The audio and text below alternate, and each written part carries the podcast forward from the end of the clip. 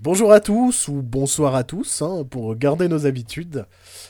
Il est l'heure du sixième numéro de Éteindre la lumière, commencer le cinéma. Un numéro spécial, encore une fois cette semaine, puisqu'il n'est pas spécial. C'est beau, non? Et de toute façon, tout est spécial avec nous. Nous sommes des gens très spéciaux. Ma maman, elle m'a dit que c'était spécial. Ça commence bien. Je pense qu'il est très bien ce lancement. Donc, comme vous l'avez entendu, et comme chaque semaine, à un moment, j'en ai un peu marre de le présenter, je ne suis pas seul. je suis en compagnie d'un bel homme, celui qu'on appelle Bergame. Je sais pas. Euh, le beau Bergame. Joël. Ouais, non, mais si. Moi, si j'étais un homme, je serais un capitaine, machin, nanana, dans une ville qu'on appelle Bergame. D'accord. Connais tes classiques, Bah, mon gars. Oui. Bonjour tout le monde. euh, oui, je suis toujours là. Je crois que je t'ai dit bonsoir. Bonsoir, bonjour. Je sais pas. Peu t'importe. Peu t'importe. De toute façon, on- voilà. ah, je- alors, on va pas se mentir. En discutant avec Joël euh, au cours de cette semaine, euh, en tout cas les jours où j'ai eu Internet, puisque j'ai vécu un, C'est-à-dire hier soir. un grand moment de solitude. Ah, putain, on vit quand même dans une époque où on ne peut plus vivre sans Internet, c'est une catastrophe. Euh, Et donc, en discutant avec ce beau Joël, on s'est dit Hey, c'est bien, on va faire une émission ciné, mais il n'y a aucune actu. Parce que c'est une période assez creuse en ce moment. Bah, clairement, en, en réalité, il y a des actus, mais des petits trucs, quoi. Et de toute façon, y vous a- avez prévu, on vous, a, a- on vous a quand même prévu quelques news, mais il n'y a pas de gros dossier, quoi. Et donc, vous verrez en deuxième partie qu'on a choisi un thème dans le chapeau magique, euh, dans le choix pot magique, tu vois, pour faire référence à, à notre émission de la semaine dernière. Sur Hunger Games. Sur- Bien évidemment. Euh, donc, nous avons tiré dans le choix pot magique un thème. Et nous allons discuter autour de ce thème, toujours lié euh, autour du cinéma, ne vous en faites pas. Même si dernièrement j'ai tilté que notre émission s'appelle Éteindre la lumière, avec entre guillemets commencer le cinéma. Mais quand tu regardes notre description sur les sites de podcast, à chaque fois on précise oui, c'est une émission où on peut parler de tout, hein, cinéma, jeux vidéo, bande dessinée, tout ça. Bah non, pas... enfin en vrai, enfin oui, on peut. mais en vrai, on parle cinéma, mais on peut. Voilà. Oui, c'est possible qu'un jour on parle d'autre chose, mais notre vocation première c'est de parler de cinéma. Bien sûr, parce, puisque c'est là notre formation et notre culture principale. Exactement. Il est temps qu'on passe aux news. On peut passer aux news. Super, tu m'as répondu comme genre dans le top 50. Salut Nous allons vous parler des news. Ouais, mes petits clous, je sais pas quoi. Ouais, Euh, salut, salut les petits clous. ma mèche de C'est Marteau 12. SK. Ma mèche de 12. Oh J'ai envie, je, je sais pas. T'aimerais pas, genre, genre, attends mec, t'es catcheur et ton nom c'est la mèche de 12. Monte sur le terrain, la mèche de 12. Comme ça. Avec Marteau te SK qui, à mort. avec Marteau SK qui fait Salut les petits clous comme ça derrière toi pendant que t'avances et tout.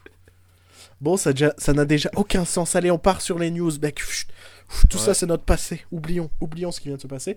Et donc, Joël, puisque toi, tu avais Internet, c'est toi qui as eu l'occasion de, de travailler euh, les news euh, cette semaine. Donc, de quoi vas-tu pouvoir nous parler Voilà, cette phrase n'a pas de fin. Je vous laisse la compléter. Chez vous, c'est le jeu de la semaine. Je laisse un petit temps de répit pour que les gens puissent répondre. Et criez fort qu'on vous entende de chez nous. C'est bon. Euh, donc, euh, pour Attends, attends, lien avec- attends. La gagnante de la semaine est Martine qui vit à Levallois-Perret. Bien joué, Martine. Allez, balance les news là. Tu, tu sens que je suis du d'humeur euh, taquine. Donc, euh, pour essayer de faire un lien avec la semaine dernière, qui était notre euh, émission spéciale Harry Potter, on a des nouvelles news sur les animaux fantastiques, ou Sur, les suites plutôt, sur les suites des animaux fantastiques, ouais. la suite des animaux fantastiques. Donc, euh, comme on avait pu deviner en regardant, donc déjà premièrement spoiler alert, Ah bah ah oui. on sait jamais. Ouais. Déjà qu'on vous a spoilé On tout le film jamais. la semaine dernière, ne vous faites pas spoiler ceux qui avaient évité de vous se faire spoiler. Trop de spoiler dans cette phrase. On vous donne une minute Pour faire quoi? Pour ne pas écouter, se boucher les oreilles ou euh, aller pisser ou Je cache mes yeux. se faire un se faire un petit thé, un petit chocolat. Non, mais tu vas vraiment spoiler? Bah, je sais pas, peut-être, on sait pas. Enfin, il y a des gens qui peuvent prendre ça pour un. un- Pour un spoil, Euh, ouais, ouais, ouais, ouais, ouais. Bon, allez, hein, Ah, bref. enchaîne, enchaîne, prends le rythme, le Euh, rythme, le rythme, Joël, le rythme. des animaux. Bah oui, mais si tu me parles par au-dessus, je vais jamais, je vais jamais y arriver. Moi, je te parle Donc, par euh, par en dessous, euh, comme tu veux. Mais ça, c'est pour nos week-ends. Donc, euh, la suite des Animaux Fantastiques euh, aura toujours Norbert Dragono et ses trois amis, Tina, Cooney et Jacob, qui sont donc. euh, qui vont probablement revenir, mais ils vont pas être le focus principal du film. Ils vont, ce sera plutôt euh, Grindelwald, Dumbledore et euh, Credence, qui s'appelait en français, je ne sais plus. Il s'appelle. Il s'appelle. Croyance. Croyance, ouais. Ouais. Voilà. Donc, euh, le personnage incarné par Ezra Miller. Donc ces Le- trois personnages vont être apparemment plus importants que les personnages principaux de, de euh, voilà. Ce qui est surprenant. Enfin... C'est ça, bah, ça correspond à ma crainte, le fait que bah, au final cette saga va être plus une préquelle à Harry Potter que euh, sa saga, enfin sa propre Ouais. saga quoi. Et- D'ailleurs, ce qu'on n'avait pas dit aussi la semaine dernière, mais le film se passe en 1926 et c'est l'année de naissance de Voldemort. Ouais. Donc, euh, Et, il se finit... Et, la saga... et la saga se finira euh, en 45. Puisqu'ils ont déjà annoncé que ça va s'étendre sur 19 ans. Oui. Donc, 45, qui est le euh, combat final entre Dumbledore et euh, Grindelwald. Et c'est aussi l'année où Voldemort fête ses 19 ans. si, c'est important, parce que cette année-là, il voulait avoir un cheval. Et euh, son papa, il a pas voulu. Et à la place, il lui a un poney. Il a crié très fort. Et il c'est là où il s'est énervé, il s'est dit Putain, je voulais pas un poney Et, euh, et c'est comme ça qu'il est devenu le seigneur du mal. Tout ça à cause d'un poney. Hitler, c'était les beaux-arts, Voldemort, le poney. Et Dark Vador, c'était le sable. Le sable? Ah oui, le sable. Oui, oui, le sable. Parce que c'est chiant pour faire l'amour. Parce que ça rentre partout. Ouais, ouais, c'est ouais. sec. Elle est bien cette scène dans Star Wars 2, n'empêche. hein. Ah, c'est la meilleure scène de tous les temps. Punaise. Bon, je le sens que le rythme, il est encore. Ça me rappelle l'émission d'il y a deux semaines. Hein. L'émission où on allait un peu à droite et à gauche. En même temps, c'est chiant quand il n'y a pas de vraie actu. euh, On est obligé de meubler comme on peut. T'as autre chose à rajouter sur les animaux fantastiques? Euh, non. Très bien, très bien. Et ben enchaîne, c'est toi qui as travaillé les news. Oh bah merci. Tu dis enchaîne parce que je suis noir. Euh, Dune. Dune, les droits de Dune ont été rachetés par Legendary. Donc Legendary, c'est euh, la, la boîte de production qui a fait euh, Godzilla, Kong et Pacific Rim. Ouais, Et donc ils ont acquis les droits ciné télé. ouais. On De, peut avoir donc, un... euh, de, de l'œuvre de Frank Herbert, si je me trompe ça. pas. Qui ça. avait été adapté euh, par, Par David, David Lynch. Lynch. dans les années 80. 70, non? 80. 80 Ouais, post-Star Wars. Qui était, euh, il faut bien l'avouer, un bon gros film de merde. et j'ai pas honte Et de il- le dire parce qu'il a sa fanbase et moi je trouve que ce film est une catastrophe. Il y a eu aussi deux téléfilms en début des années 2000 avec euh, James McAvoy. Les enfants de Dune, non? Voilà, c'est ça. Comment je peux retenir des trucs comme ça? Faut savoir que j'aime pas particulièrement Dune. Hein. Et pourtant, je me souviens de trucs. Mais c'est parce que, ouais, plus jeune, j'avais un peu ma, ma mode SF où je regardais les films de SF. Mais j'ai jamais vu Les Enfants de Dune, mais je me souviens du titre. C'était une petite anecdote. Vous pourrez, euh, Martine de Levallois, tu vas pouvoir la partager avec tes amis, cette anecdote. Rassure-moi, la femme de Balkany, elle s'appelle pas Martine. Parce que le Valois-Perret, c'est la ville des Balkany. Moi, j'ai cité ça au hasard dans ma tête, parce que c'est venu tout de suite. Putain, ça se trouve, c'est elle qui a gagné le cadeau. Oh merde. Merde. C'est Merde. quoi le cas Le cadeau, c'est ma boîte de mi-cadeau vide qui est actuellement à côté de moi. Sympathique, Dédicacée, évidemment. évidemment. Je le signe comme ça. Voilà. Alors, la suite Oui, le rythme, Joël, le rythme. Le- Ça va être le titre de l'épisode, le rythme, Joël. Euh, Snowpiercer, le film de Bong Joon-ho. Ouais. Bon, euh, Buongiorno, l'italien. Buongiorno Buongiorno. Qui C'est le meilleur moyen mémotechnique pour le retenir. Donc le film sud-coréen avec un casting anglophone adapté d'une BD francophone. Bah, c'est même une coproduction américaine. hein. Euh, c'est possible. Si, si, c'est une coproduction américaine. C'est aussi pour ça que le casting est quand même euh, davantage américain. Et donc, oui, cette coproduction, ce film Il de... sera de Bong Joon-ho. Oui, sera qui raconte quoi? Qui raconte quoi, Joël? Qui raconte une dystopie dans un train qui traverse euh, le, enfin, la, les derniers, les- la dernière population qui dans un train qui traverse la Terre.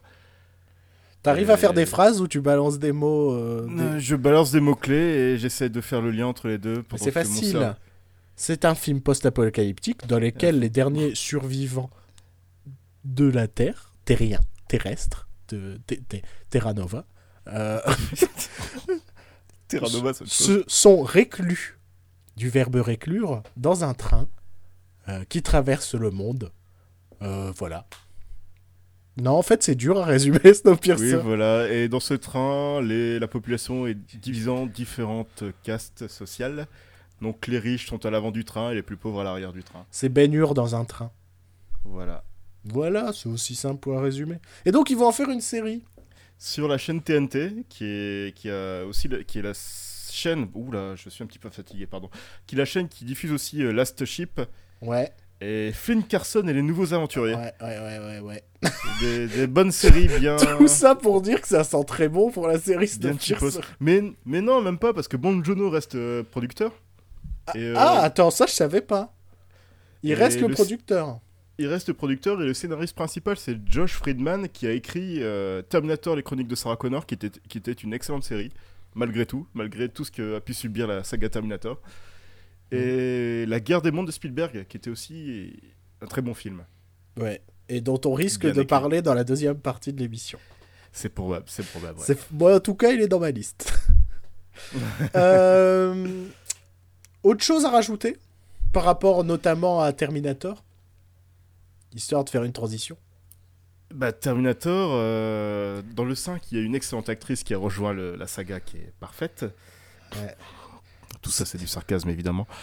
Ouais. Euh, Emilia Clarke euh, rejoint le casting de Han Solo, le spin-off de Star Wars sur la jeunesse de Han Solo, Mais, avec mais qui Hayden. Euh, mais qui c'est-il donc Emilia Clarke si on sait pas Emilia qui Clarke, Emilia Clarke a joué Sarah Connor dans Terminator Genesis. Et elle est aussi connue pour être la reine des dragons, euh, Daenerys, dans Game of Thrones. Celle Le que, celle vous voyez à poil sur à près tous les articles Game of Thrones d'Allociné. Voilà.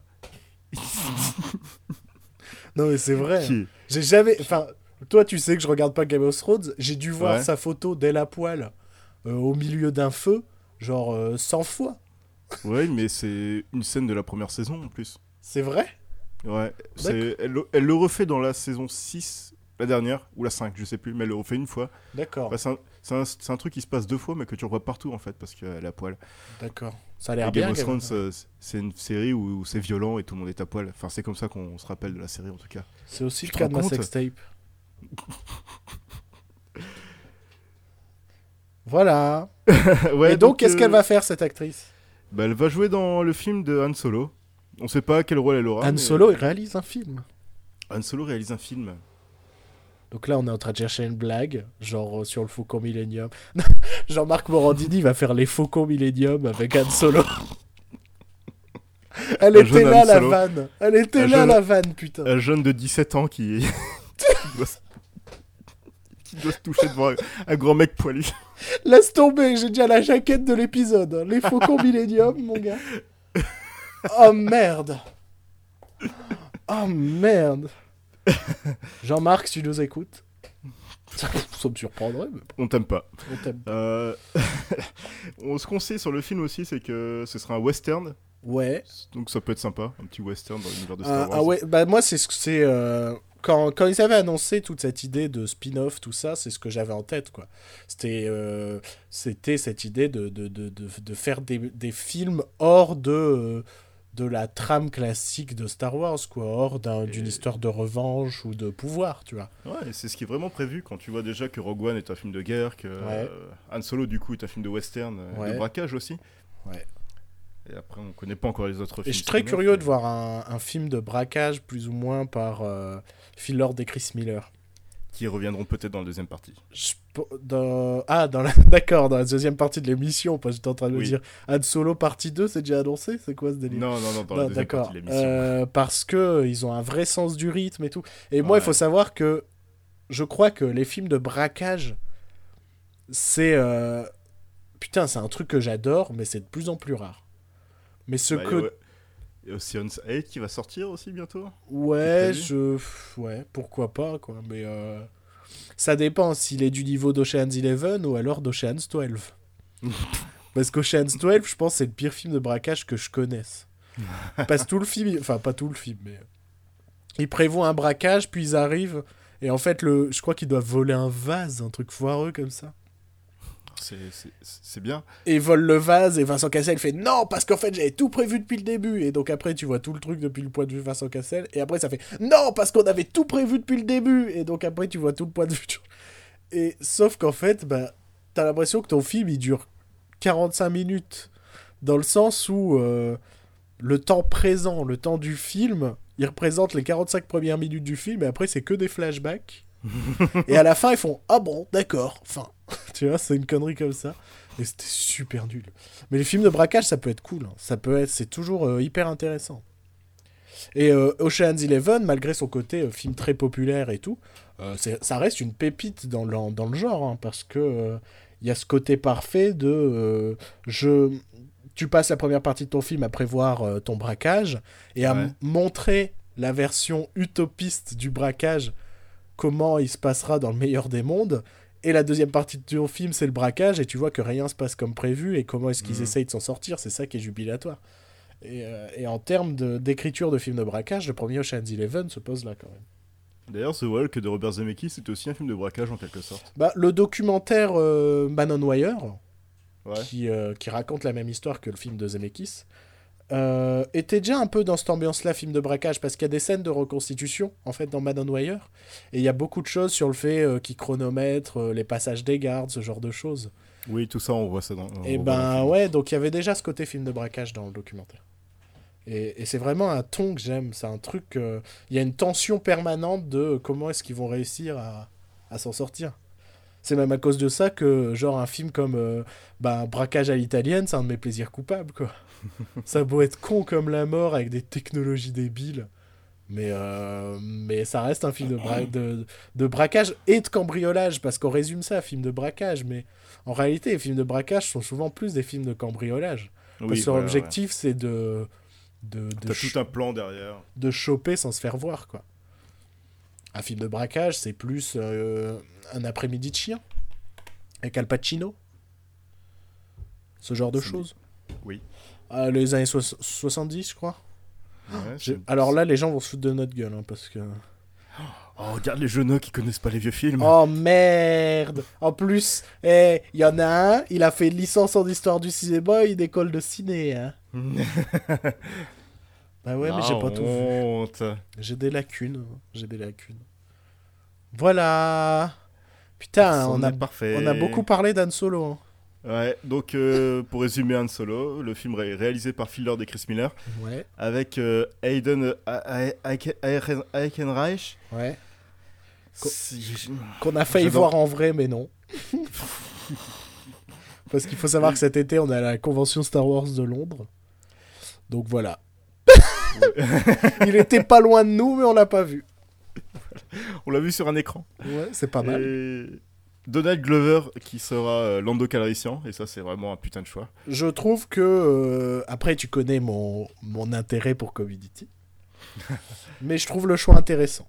Je. Je, je pense qu'il peut avoir ce flegme euh, Lando Calrissianesque. Ah carrément. Et du coup Emilia Clarke maintenant Ouais. dans un rôle inconnu. Bah, ça va être la Love Interest. hein. Ouais. Elle sert à quoi d'autre? Qu'est-ce qu'elle peut Je jouer sais pas mais je sais pas Em- Emilia Clarke dans une grosse franchise avait beaucoup réussi à Terminator. Ouais.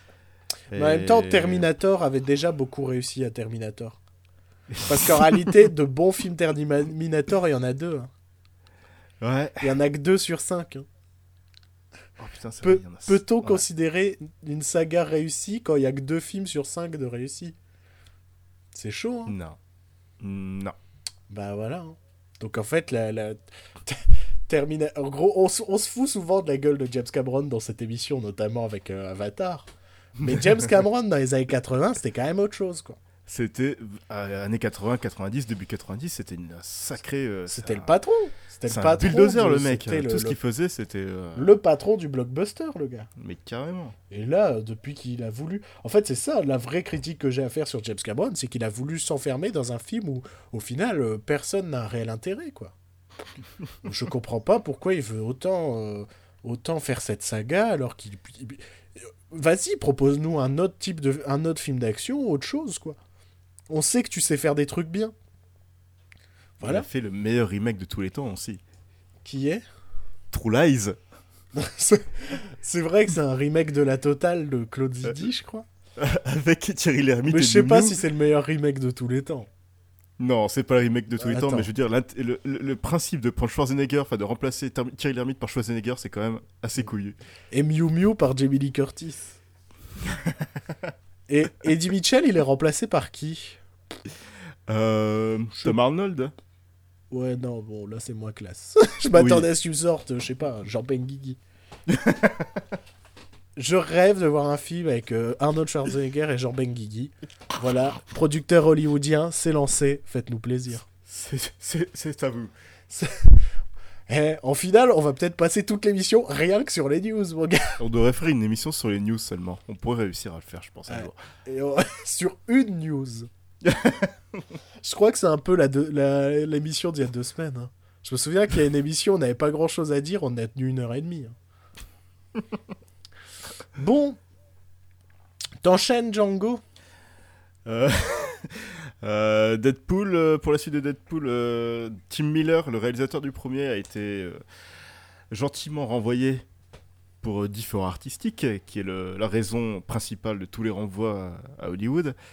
Il demandait un budget plus grand pour une suite. euh, Enfin, il voulait une suite euh, mieux, évidemment.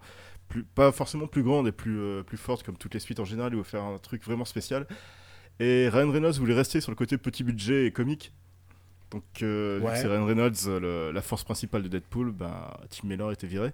Elle a été remplacée par David Letts, le réalisateur, le co-réalisateur de John Wick, qu'on n'a pas vu tous les deux. Non. Et Mais en plus, je compte le voir, hein, John Wick. hein, parce que Oui, mais apparemment, il est bon. Faut, s- euh, alors pour expliquer aux gens, John Wick, c'est vraiment, c'est un film d'action d'une heure et demie, avec que des, que des scènes d'action presque. Et le postulat de base, je crois que c'est euh, des gangsters qui ont buté le chien d'un gars, et le gars veut se venger, quoi. Et c'est juste ça. C'est vraiment juste ça, quoi. Il veut se venger de la mort de son chien.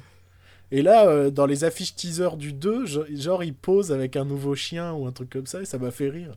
et je me dis, merde, il faut que je vois John Wick, parce que ça doit être sympa quand même, quoi. Je vais passer... rien, le... rien que le fait de l'avoir fait poser avec un autre chien pour l'affiche du 2, ça a l'air drôle. Enfin, ça, c'est pas, ce sont pas des films comiques, attention. C'est vraiment de l'action non, mais premier par contre, degré. les affiches, les affiches du 2 sont vraiment classe, je trouve. Ouais, elles sont pas mal. Et Keanu Reeves, Keanu Reeves, on en parle rarement, mais il continue de tourner en fait. Oui. C'est un truc de fou quoi. C'est euh, le gars, tout le monde euh, l'appelle le mec le plus fat d'Hollywood.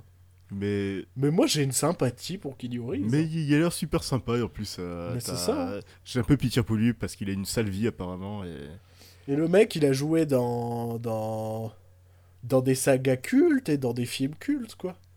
Donc on se fout tout le temps de sa gueule, mais euh, ça va quoi. Si t'as une carrière comme Keanu Reeves, ça passe. Hein. Tu te plains pas trop, je pense. En vrai, euh, en vrai, ça passe.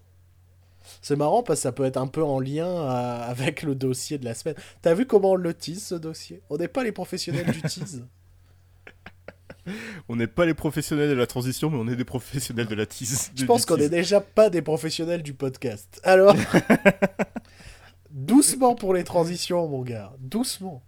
Hein? Parce que quand on va vite en voiture, on pourra avoir des accidents. Est-ce que tu fais référence à Cars 3 Est-ce que ce serait pas une transition brillamment menée? C'est possible. Menée Tum, tum, tum, tum. Ah, Donc oui, Cars 3.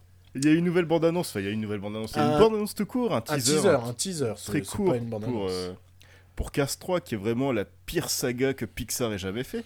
Ah mais de loin, pour moi c'est les, les, les- les seuls vrais mauvais Pixar, c'est c'est Cars. et, C'est- et voilà. puis il nous balance ça, un, teaser dramatique avec des couleurs grises, assez réaliste, Ouais, il y a du Et drama et de l'émotion.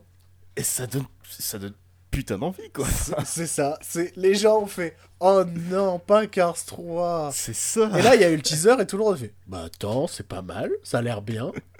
Bon, attention, hein, en gros, pour vous expliquer, ce qu'on voit, c'est une course de NASCAR, comme d'hab, puisque le personnage de Flash McQueen fait du NASCAR. Si je me trompe pas, hein, c'est du NASCAR. Oui, oui. Enfin, c'est un équivalent, c'est peut-être pas un NASCAR, parce que. je- Oh, ils font chier les Américains avec leur sport qui, qui ne sont qu'à eux. Ils font chez les Américains tout court. Non, des fois, je les aime bien, mais pas tous. pas ceux dont les initiales sont DT. Hmm. Danny Trian. Danny Trejo, Danny Trejo, je déteste Danny Trejo. qu'est-ce qu'il t'a fait Il est Il est mexicain. c'est ça Il est mexicain. J'ai envie de construire un mur autour de lui. Juste autour de lui. Tu vois, c'est genre un mur circulaire comme ça. Et à l'intérieur, il y a Danny Trejo. Et genre, je mettrais une plaque commémorative à l'intérieur de ce mur et il y a Danny Trejo. Et les gens taperaient contre le mur et de l'autre côté, ils entendraient Aïe aïe aïe, elles sont bonnes mes fajitas. Et je ne dis pas ça parce qu'il est mexicain, hein. je dis ça parce qu'il fait les pubs Old El Paso. C'était pas un cliché raciste, c'est un cliché publicitaire. Évidemment. Évidemment. Donc tout ça pour dire que oui, le teaser de Cars 3 est cool. Il est cool, mais euh, Oui. bon, après, comme tu n'as pas cessé de me le rappeler depuis, bah, il restera le personnage de Martin, je crois en français, ils ont traduit ça par Martin, Martin, oui. qui est le, le- le pire personnage que Pixar ait jamais créé. Et, euh, et est Doublé par le pire comédien de tous les non, temps. mais c'est fou. hein. Et, et- et- c'est Cars 2 était un enfer puisque ce personnage de Martin, donc qui est donc la, la dépanneuse rigolote euh, toute rouillée, euh, c'était le personnage principal de Cars 2. Oh god. Et ça, ça a été, ça a été le pire cauchemar de ma vie. Mais euh, parce que euh, voilà, Cars 3, je le verrai, hein, même qu'il soit bon ou mauvais. je- euh, Pixar, j'ai tout vu, donc à un moment, il faut que, Mhm. faut que je continue dans cette lancée. Mais Ouais. là, en tout cas, le teaser que qu'on nous a offert pour, pour Cars 3 m'a donné vraiment terriblement envie. Enfin, techniquement, ça a l'air d'une propreté, ça, c'est sublime, quoi, ce qu'on voit euh, techniquement. Oui. Et- mais et- et venant ce- Pixar, c'est pas étonnant. Et ce ton dramatique, il est dingue, quoi. Et, et c'est cool. Moi, moi, moi, j'ai toujours trouvé ça important que, que, les, que, que, que les films d'animation ne, ne, ne, soient, ne soient pas que des comédies rigolotes qui ressemblent tout juste à un cartoon diffusé le dimanche matin pour les enfants.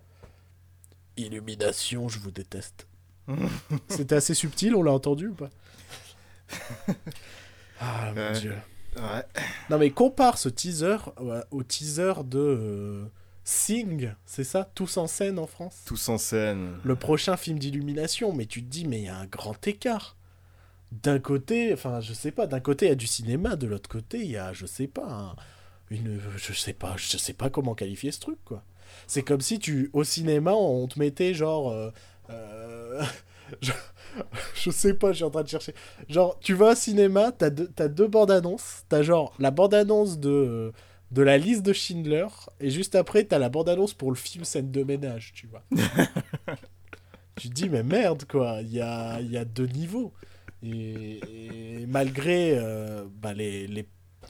Pas, c'est pas des polémiques, mais malgré euh, ce que semblent penser la plupart des gens actuellement, pour moi, Pixar reste au-dessus du lot, quoi, en ce moment. Ah, mais carrément. Il se pose là, et ça tombe bien. Étant donné que notre dossier, c'est quoi, Joël, cette semaine, puisque c'est toi qui en as eu l'idée? Les- le dossier de cette semaine, c'est les films sous-estimés. Parce que je me suis dit qu'on est rarement positif dans cette émission, on est souvent en train de descendre des films. C'est faux, c'est faux, Non. monsieur le juge. D'ailleurs, pour pas balancer, je pense que c'est Bruno qui est plus souvent négatif que moi. Mais J'ai réussi à faire une critique positive de Westworld négativement. ce qui est quand même dingue. Et surtout, regardez Westworld. Parce que c'est vraiment une tuerie. Mais je Parce que oui, il, il a critiqué négativement ce qu'il avait bien aimé à la base, mais en fait, il est vraiment à fond dedans, finalement. Ah mais je suis, je suis complètement à fond dedans, je lis les théories sur internet et tout. Donc, même positivement, je suis négatif, moi. Donc cette semaine, on va parler de films qu'on pense être euh, Sous-estimé. inju- injustement euh, critiqués euh, par le public euh, et la critique. Et donc, je vais en profiter pour enchaîner, puisqu'on parlait de Cars 3. Euh, moi, je voudrais citer l'avant-dernier Pixar, qui est euh, Le Voyage d'Arlo. Oui. Euh, que, déjà, qui a été un bide monumental. Mhm. Et, et, que, et les gens qui l'ont vu ont fait Bah, c'est nul, c'est juste une histoire.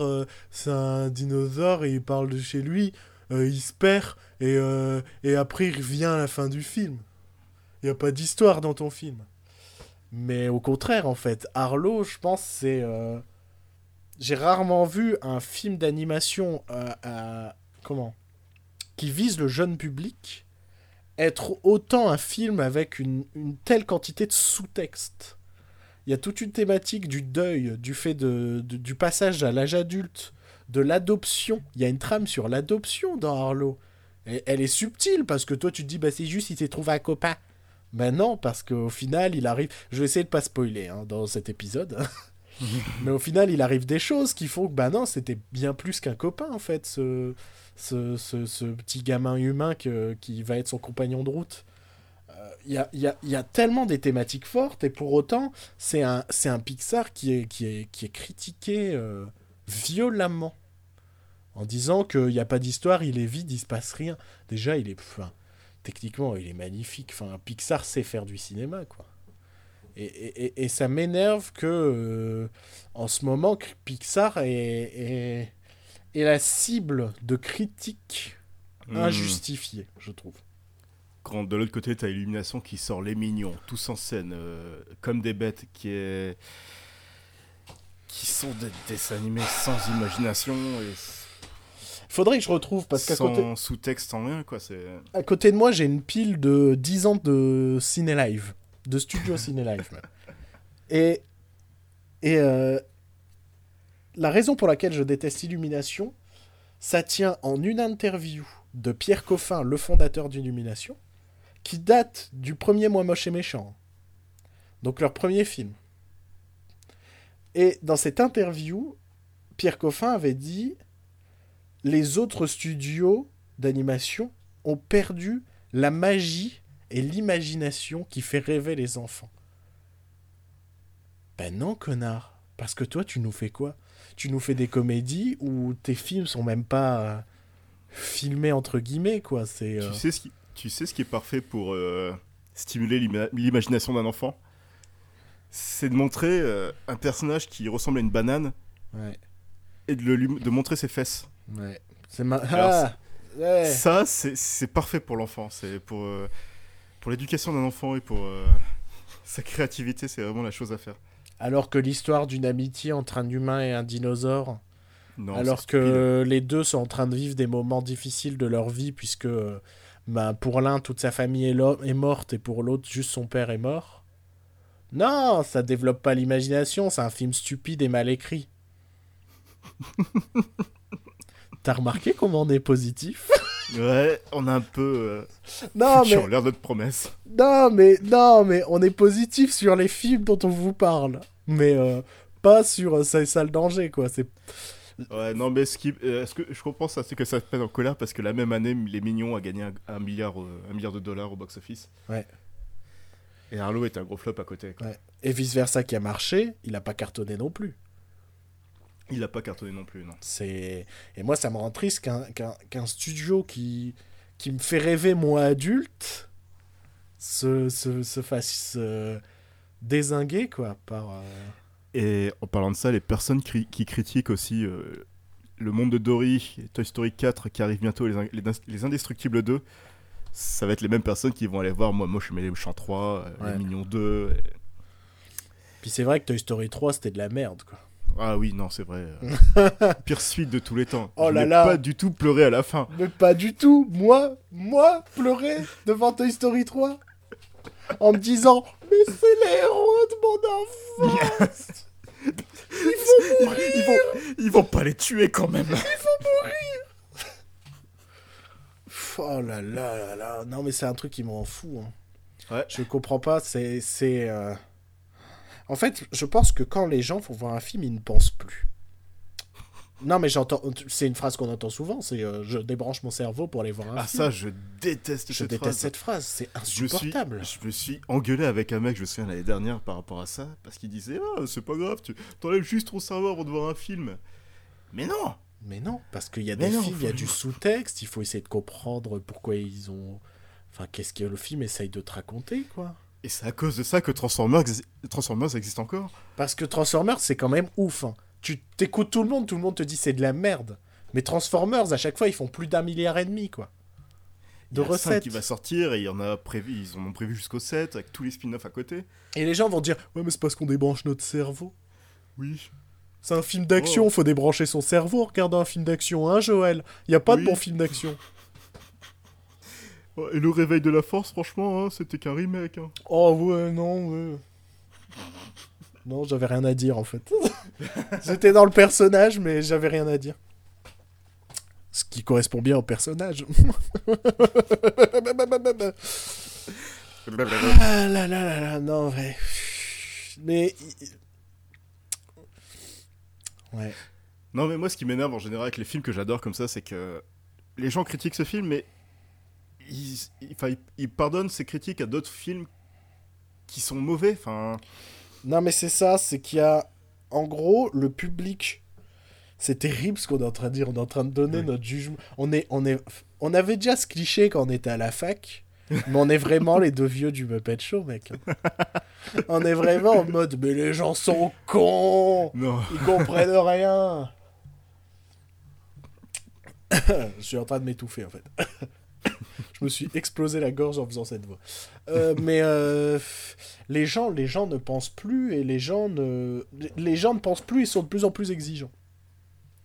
Mais ils se rendent pas compte qu'en réalité, ils, ils- ils passent à côté des vraies valeurs des films. Et ce qu'ils ont envie de voir, ils le voient, mais ils s'en rendent plus compte.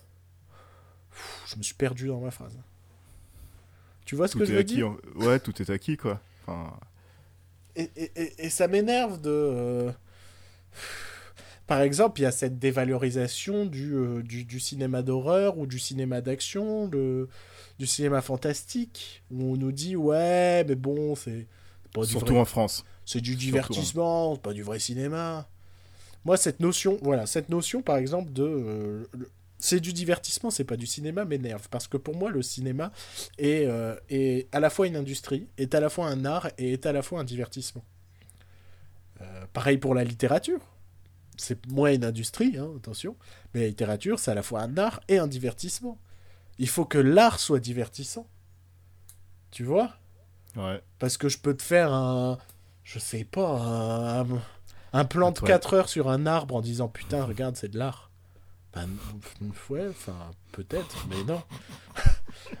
Pour- Est-ce que tu es en train de parler de Tree of Life? Non, c'est faux. Non, parce que sinon j'aurais dit il y a des dinosaures.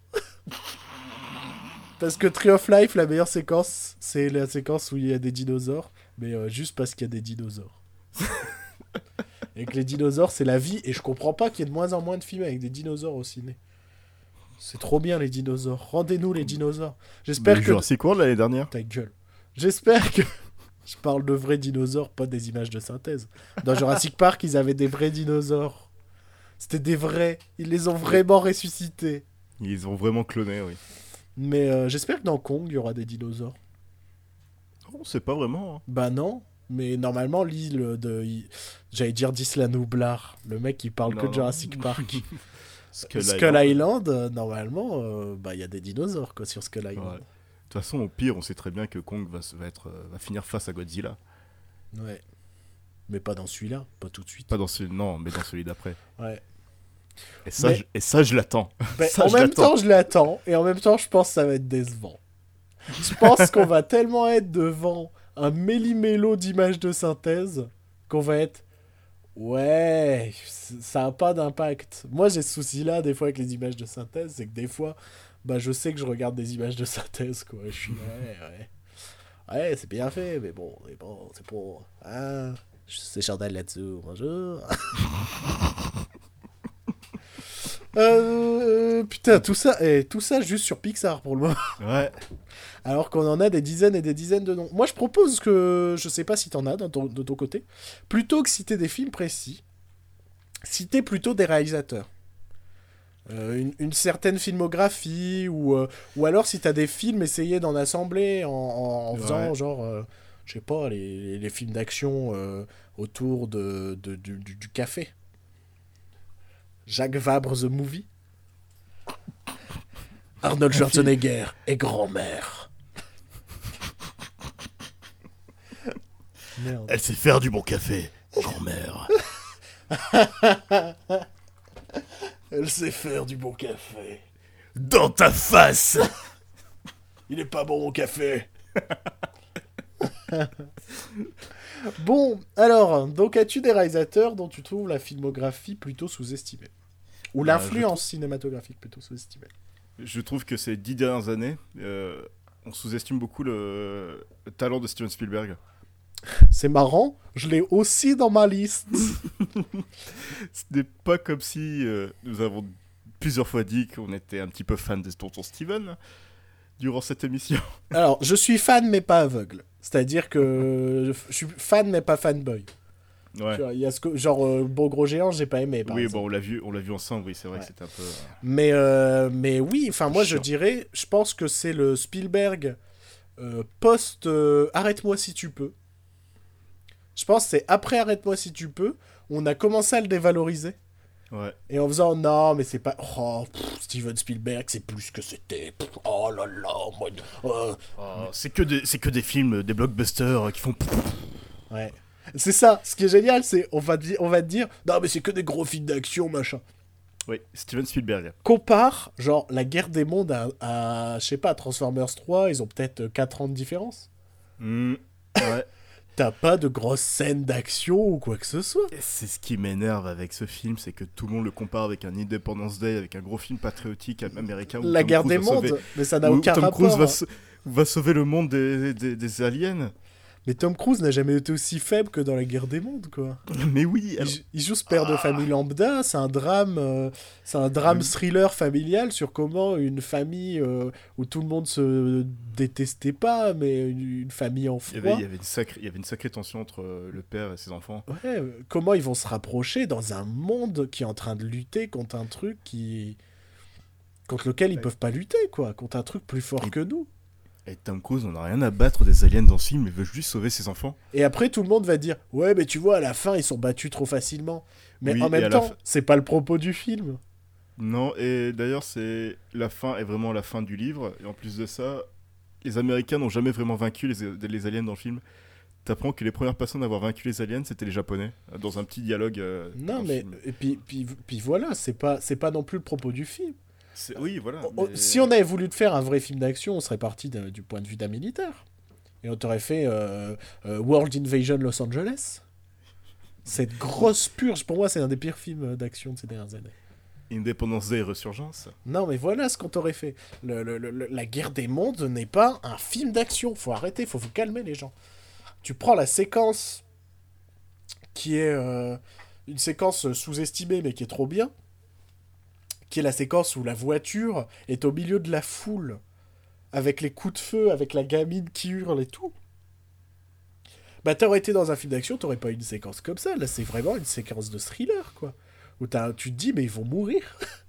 ils vont mourir, ils sont enfermés dans Non, une non, foule et tout. Enfin, J'étais tendu la première fois que j'ai vu le film. ah, mais complètement. Moi, je l'ai pas vu au ciné, c'est mon regret. Et je l'ai vu au cinéma et je pensais pas du, je m'attendais pas du tout à ça. Et j'étais un petit peu secoué en sortant du film. C'était pas un âge où j'étais conscient que j'aimais Spielberg, où j'étais conscient Mm. que j'aimais le cinéma, quoi. Je regardais un peu ce qui venait. Euh, il a fallu euh, le lycée pour que je commence à me dire Hey, il faudrait peut-être que j'aille au cinéma, parce que j'aime bien quand même. et euh, et, et aller au cinéma, pas que pour aller voir le Harry Potter chaque année, quoi. aller voir d'autres films, aller voir d'autres choses, essayer de découvrir des trucs. Mais oui, Spielberg, euh, depuis euh, Arrête-moi si tu peux, est un mec euh, complètement sous-estimé. C'est. J'ai cet exemple qui à chaque fois vous fait rire, mais Steven Spielberg n'a pas son rayon Steven Spielberg dans les Fnac ou les trucs comme ça. Alors on va me dire, ouais, mais c'est un réalisateur commercial. Bah putain, il y a Tim Burton là-dedans. Tim Burton a le droit à son rayon, genre, euh, parce qu'il y a toujours ce Non, rayon. euh, entre, cinéma- entre Spielberg et Tim Burton, je pense que le plus commercial des deux, c'est comme Tim Burton. Non, mais bien Parce sûr. que Tim Burton, il a toute sa gamme de vêtements dans tous les magasins. Et il y a... Spielberg n'a pas ça. T'as pas, euh, pas un rayon avec tout, avec des sacs à main avec la tête de d'Indiana Jones dessus. Ou, enfin, je sais pas. Moi, j'ai un manteau Jack- rouge, la liste de Schindler. Oui, voilà, Monsieur Jack, tu le vois partout. Non, mais bien sûr. Euh. Non, mais bon. Et Et- Tim Burton, on le protège encore un petit peu, je trouve. Ah oui, bah, bah, re- regarde les critiques de Miss Peregrine. Ah, tout le monde oui, fait- ce film magnifique. Tout le euh, monde au fait. Ah, c'est son grand retour. Non, non, mais pas du tout. C'est sa vraie mort. Parce que moi, j'étais encore à, à le soutenir parce que Frankenweenie était sympa. Euh, toi, je sais que c'est pas même trop. pas vu Frankenweenie. Toi, je sais que c'était pas trop ton cas, mais moi, j'ai bien aimé Big Eyes.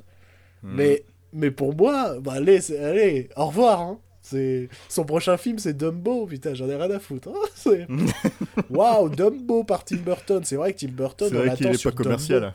Hein Tim Un film Disney, c'est pas commercial. Ah là là. Merde. C'est, oh, j'ai rien contre les films commerciaux, hein, mais Ah bah non, mais je regarde plein, j'aime bien. bah oui, Il y voilà, en a, bah, des- il y en a des bons et des mauvais. voilà, c'est ça, mais on dit pas que Steven Spiel- Spielberg est commercial alors qu'à côté, Tim Burton, il a un pass gratuit. Non mais c'est ça, c'est que Tim Burton, il a le droit à son rayon à la Fnac. non mais moi ça m'énerve. C'est à chaque fois que j'ai dans un magasin de DVD, je regarde, bah il y a pas le rayon Steven Spielberg. C'est un réalisateur considéré comme trop commercial. C'est le mec qui vous a quand même proposé la liste de Schindler. Hmm. Amistad, oula, Amistad, c'est trop commercial. L'Empire du Soleil, mec. Pff, tellement un succès, c'était un gros carton commercial ce film. Tous les produits dérivés de l'Empire du Soleil, ma gueule. Sugarland Express, Empire du Soleil qui vient les- d'arriver sur Netflix, les gens regardez-le, c'est le Spielberg le plus méconnu. Et Avec pas, Cushenberg. et pas un des moins bons, attention.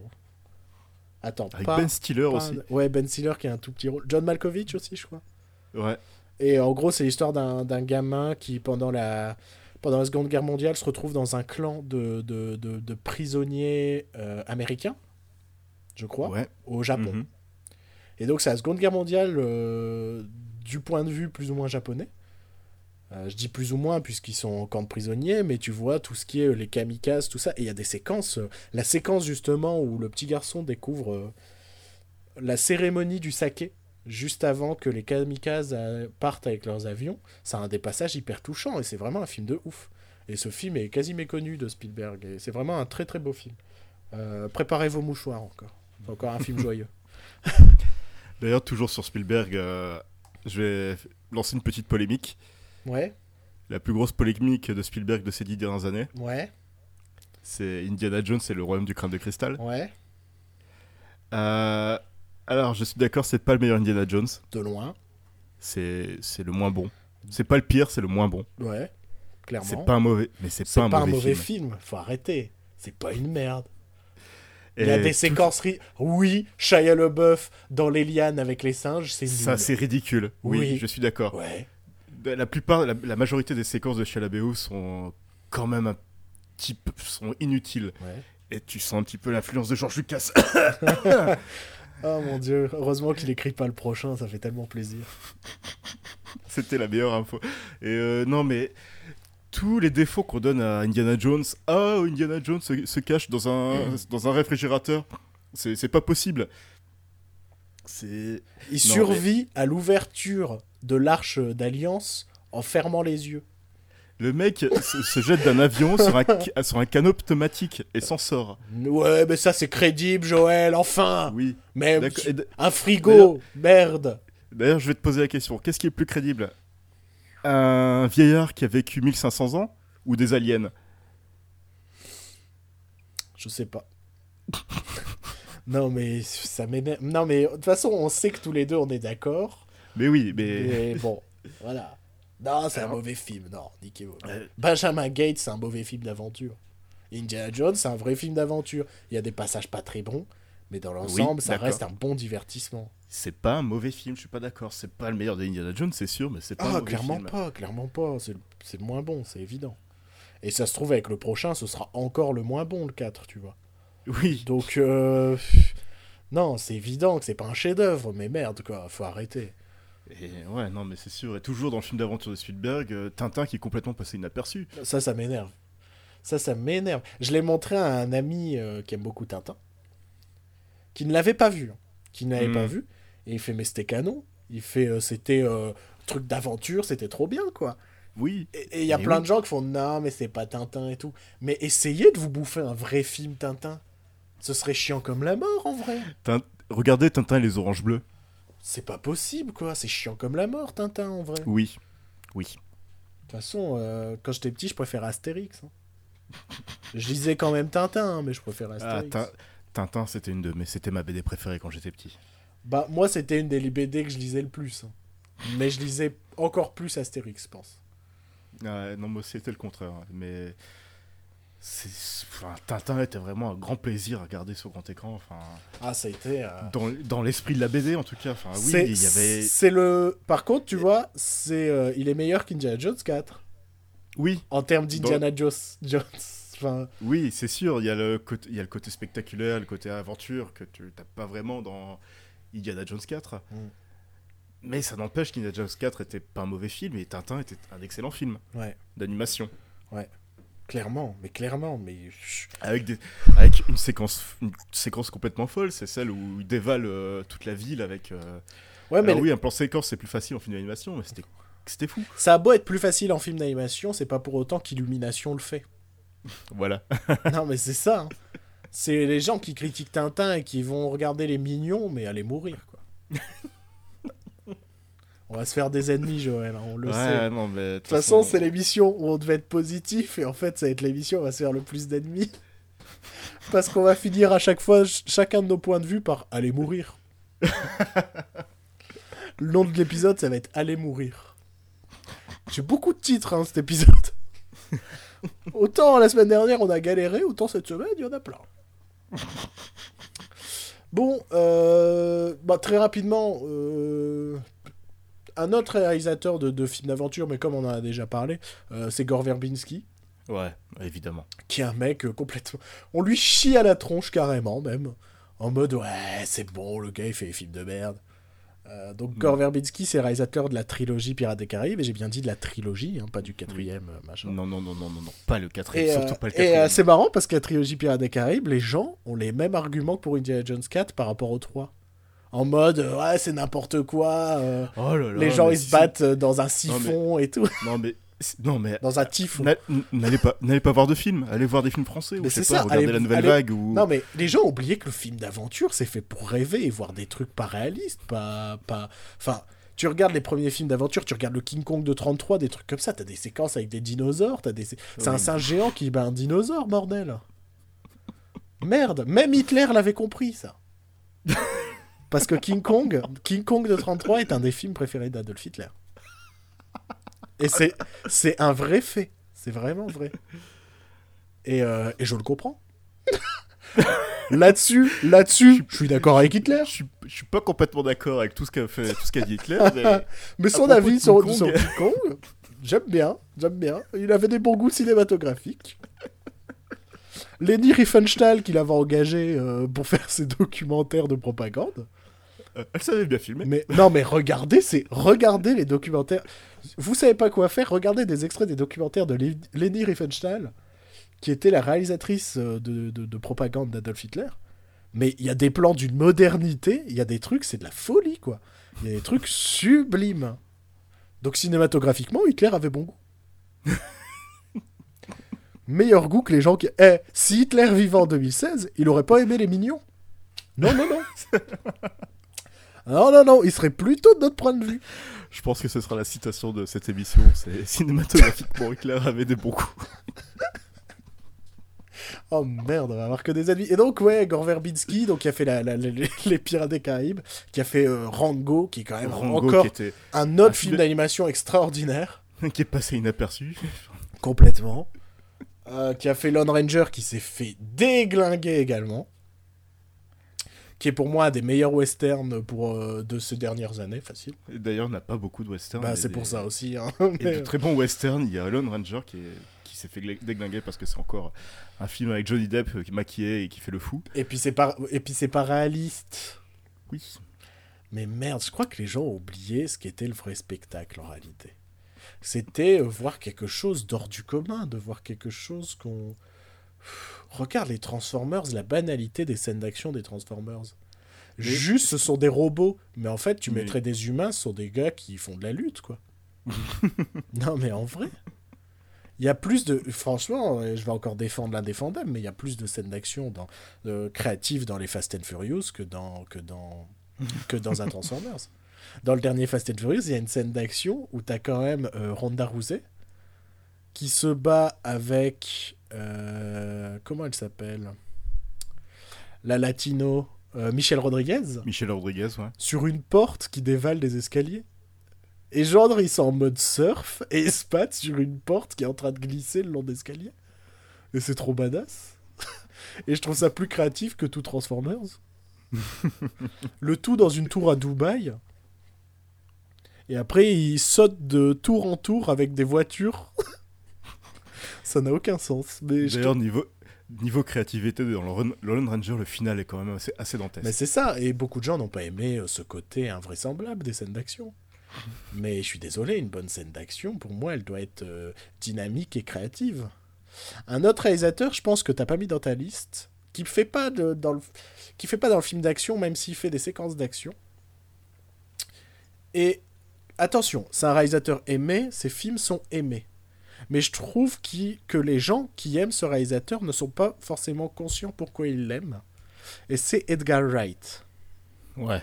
Dans ce sens où beaucoup, donc c'est le réalisateur notamment de la trilogie Cornetto, c'est-à-dire Shaun of the Dead, Hot Fuzz et euh, The World's End, et de Scott Pilgrim versus The World. Et je pense que les gens ne sont pas conscients à quel point ce mec est déjà fan de ciné. Je pense que c'est très important quand es réalisateur.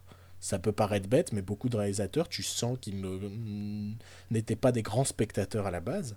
Mais, euh, mais Edgar Wright, c'est un boulimique de cinéma. Et, et à quel point chaque plan, chaque séquence, euh, euh, son montage, tout est réfléchi à l'avance. Et Ouais, qui ne- Et qu'il ne fait rien au hasard. Et donc, C'est assez incroyable quand tu regardes un de ces films. les gens, dé- les gens les apprécient détails ces à chaque niveau. hein. Les gens apprécient ces films, attention. hein. Là, pour le coup, même si Scott Pilgrim, c'est plus mitigé, Ouais. parce que bah, plus difficile d'accès, je pense. Faut D'ailleurs, je me souviens à l'époque, euh, j'étais dans une, dans une sacrée engueulade par rapport à ce film. Scott Pilgrim, c'est pas réaliste, mais Transformers, c'était génial. Oh merde, on t'a dit ça?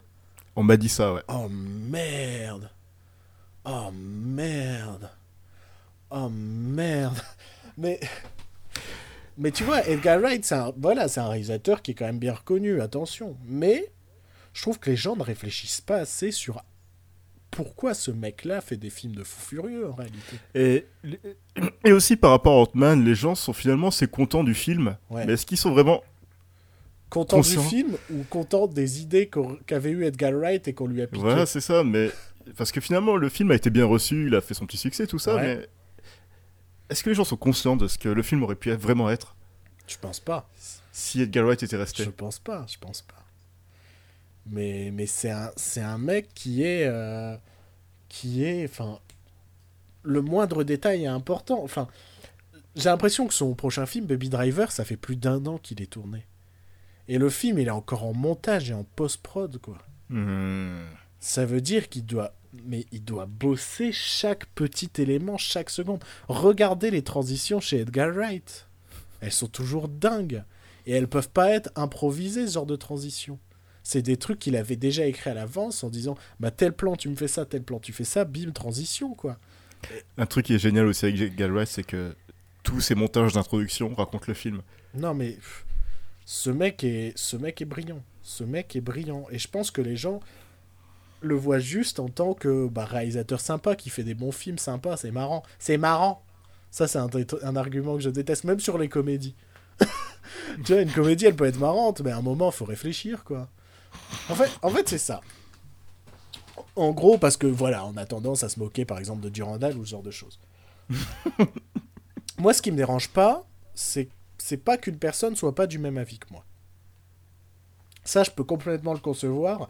On en discutait même euh, une fois en off parce que j'étais énervé contre un mec qui a, mis une sale note à un film que j'aime bien.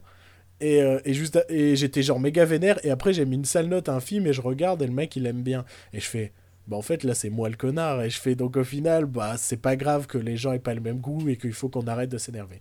Moi, ce qui m'énerve, c'est quand quelqu'un n'apprécie pas un film, mais n'a aucun argument. Voilà. C'est ce, c'est genre, moi, quand j'ai vu euh, le Hobbit 2, Ouais. où on m'a fait non mais c'est un film de merde t'as vu le plan à la GoPro? Ouais et? Non mais le mec il a quand même mis un plan à la GoPro. Ouais et? Voilà. Si t'as pas d'argumentaire c'est que ton avis est faussé c'est que ton avis est pas réfléchi. Un avis doit forcément être réfléchi un minimum quoi un minimum putain on est vachement positif Joël t'as bien Ouais. choisi t'as bien Merde. choisi le sujet non, mais ça, ça, ça, ça m'énerve, ces gens-là. D'ailleurs, euh, en parlant de comédies qui sont vraiment, qui sont vraiment bien travaillées et euh, qu'on sous-estime beaucoup, Ouais, je pense au film de Chris Lord et F- de Phil Lord et Chris Miller, pardon. ouais, Euh, les, euh, en particulier les, les, les films de Jump Street, donc euh, 21 et 22 Jump Street, qui sont... qui, ont, eu- qui sont plutôt bien reçus, qui ont leur petit succès, tout ça, mais seulement aux États-Unis. Quand tu vois les critiques en France, c'est. Non, c'est potache, c'est. euh, C'est relou, c'est. Oh, c'est juste des remakes, oh, encore une suite. Alors qu'il y a tout un. Il y a tout un travail déjà sur le montage, le film est super bien rythmé. Le Euh, 2 un le peu message moins. Le 2 un peu moins. J'ai j'ai revu le 2, je trouvais que le rythme était Ouais. un peu en deçà par rapport au premier. Je trouve le premier... Je trouve que dans le 2, l'humour méta est canonissime. Tout le méta du Ouais. 2 est génial, mais je trouve que le rythme en pâtit un peu. Parce qu'ils nous font forcément les clichés des comédies romantiques, en réalité. C'est marrant de dire ça, parce que c'est en fait le 22 Jump Street 2, c'est une bromance, quoi. C'est une comédie romantique sur des potes. Et, euh, et, et de par le fait qu'ils aient voulu faire ça, bah t'as la scène de dispute où ils s'engueulent, tout ça.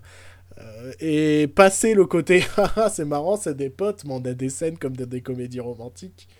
Bah, je trouve que bon, ça empathie un peu. Parce que c'est, c'est, c'est par exemple le même souci que j'ai avec euh, Cabin in the Woods, qui est une tuerie. Mais genre, les dix premières minutes sont un peu lourdes pour moi. Dans le sens où bah, ils vont te faire tous les clichés de on arrive dans la cabane, machin, tout ça. Ouais. Et je comprends pourquoi on le fait, mais ouais, ça fait que pour- pendant ces instants-là, j'ai pas l'impression de voir un film. Quoi. Je vois les clichés et j'attends. J'attends que votre vrai film démarre.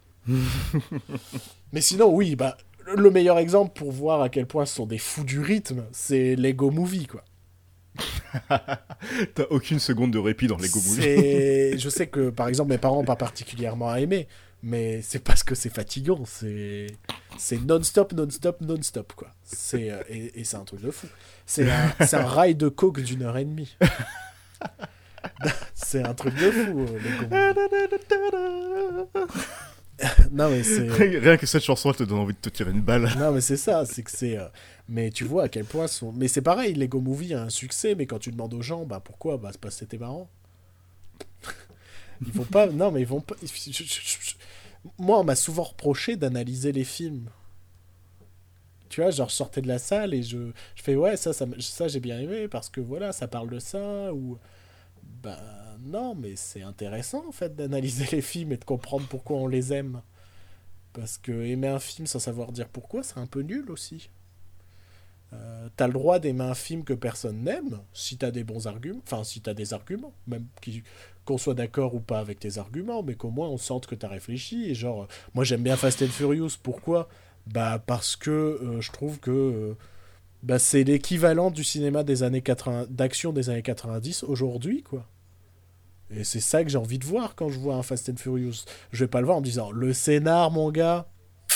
Les bagnoles, elles sont canons, putain. Les meufs dedans, elles sont trop bonnes. Et le souci, c'est que ça, c'est 99% des spectateurs de Fast and Furious. C'est évident. Comment ça balance Oh, ça balance pas mal à Paris, mon gars. Oh, les références. Euh... Oh, j'ai trop. euh, Je me rends compte qu'en fait, euh, j'ai trop noté de trucs en réalité. hein. Parce que là, on a fait que quelques points de ma liste. Bon, après, quoique, il y a des films, je peux les citer rapidement, hein, parce que j'ai pas grand chose Ouais. à dire dessus. Par exemple, je peux citer Zodiac. Je trouve que Zodiac, c'est un des meilleurs thrillers de ces 15 dernières années. Et pour autant, très peu de gens l'ont vu. Et les gens, quand tu leur parles de thriller et de David Fincher, vont te citer Seven. Alors que Seven n'a pas forcément si bien vieilli que ça. Là où Zodiac, je trouve, a vraiment défini le thriller moderne. Hmm. Tu vois J'ai pas revu Seven depuis un moment, mais j'ai vu Fight Club. Ouais. Et même si le film est très bon, Fight Club est quand même très, très ancré années 90. Bah, c'est euh, pour moi le meilleur exemple là-dessus, c'est euh, American Beauty. Hmm. Euh, pff, je l'ai revu, je me suis dit, ouais, et, enfin, non, c'était bien, hein. mais c'est pas, c'est pas le meilleur film du monde, quoi. C'est, y a- ouais, d'accord, il y a plein de trucs qui ont méga vieilli, et genre, euh, ne serait-ce que la violence euh, de fin du film et tout. Tu fais, ouais, d'accord, euh, c'était peut-être violent à l'époque, hein, mais aujourd'hui, bon, tu fais d'accord, c'est normal ce qui se passe, c'est pas, c'est pas choquant. Mm, Je trouve que American Beauty est pas un film qui a très très bien vieilli. Mais comme beaucoup de films de cette époque-là, en réalité. On parle souvent des films, des effets spéciaux de cette époque-là, mais il y a aussi en réalité les films de cette époque-là. Ils avaient un ton qui Mhm. leur était propre et euh, c'était ce côté euh, dénonce entre guillemets. Et en réalité, cette dénonce est devenue une réalité pour nous, tu vois. C'est-à-dire, bah ouais, euh, savoir que le rêve américain, bah en fait, on l'a- c'est un peu une illusion ou ce genre de choses, la, la- la vie parfaite américaine. Bah ouais, c'est une évidence en fait aujourd'hui. Ce qui fait que ces films-là ont mal vieilli parce qu'ils nous ils dénonçaient des choses à l'époque qui aujourd'hui bah, semblent être une évidence. Pouah, c'est beau ce que je dis, mon gars. un autre film, tiens. Oui. Un quatrième film d'une saga Ouais. qui n'est pas Indiana Jones, Ouais. qui n'est pas Terminator. C'est euh, Alien Résurrection. Qui est. Ouais. un- ouais, il se fait quand même déglinguer. Je sais pas si, je, je sais pas lequel des deux c'est le plus déglingué, le 3 ou le 4. Ah, le 4. Je dirais le fait- 3 quand même. Le 4 se fait quand même bien déglinguer. hein. Ouais. Et euh, je, je peux comprendre ce côté, euh, oui, il est atypique et euh, dans la saga, il, ressemble pas il aux est- trois autres. Il est trop bizarre, il est trop, il est il est, il est trop French. Mais après, je le trouve hyper intéressant et justement par ce côté, euh, c'est le quatrième volet d'une saga.